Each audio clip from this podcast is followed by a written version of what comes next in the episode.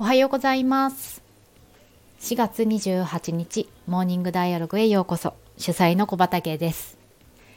今日はもうすぐ9時を回ろうとしている朝時間にこの放送を収録しています、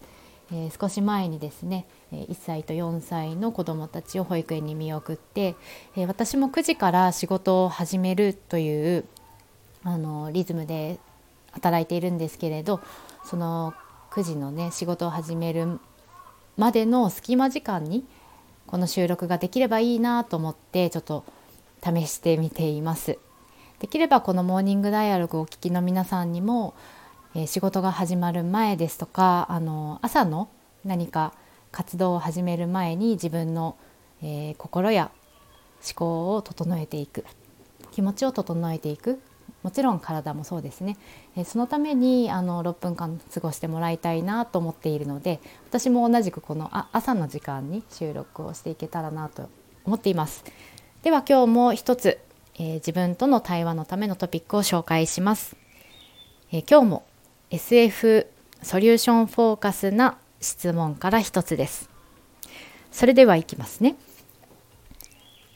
よく頑張ったことで自分を褒めてあげたいことは何ですか？繰り返します。よく頑張ったことで自分を褒めてあげたいことは何ですか？はい。今日の問いはこちらです。いいですね。自分を褒めてあげたいことは何ですか？もうこれは一つ、二つと言わずに10個ぐらい自分をね、褒めてあげたいことっていうのを出してみましょう。しかも今日は金曜日ですもんね。あのー、金曜日なんで、えー、平日？毎日一つずつこう自分を褒めてあげたいこと何かなっていうのを探してくると、えー、金曜日までに、まあ、最低5つ褒めたいことが見つかるわけですよ。最高じゃないですか？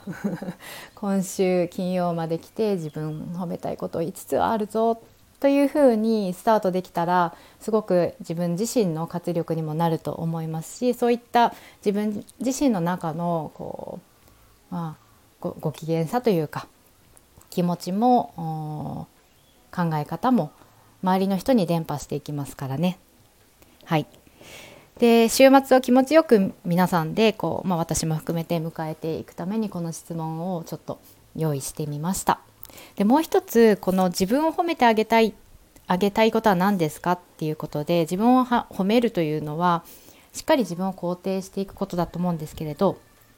あの私大事にしている言葉があって、えー、紹介します。人は肯定された時に変化の余白を持つこれはとある学者の方がおっしゃっていてずっと心に残っていることなんですが、えちょっとその学者の方誰だったかっていうのはコメント の方に書いておきますね。はい。いいですね。肯定されることから自分自身の中の変化のもう余白が持てますよって。で誰が肯定するのかというのでまずは自分自身が自分を肯定するんだよと。私を肯定するのは私よというのがあの大事なことなんかなと。私自身が今ね向き合っていることでもあるのでちょっと紹介しました。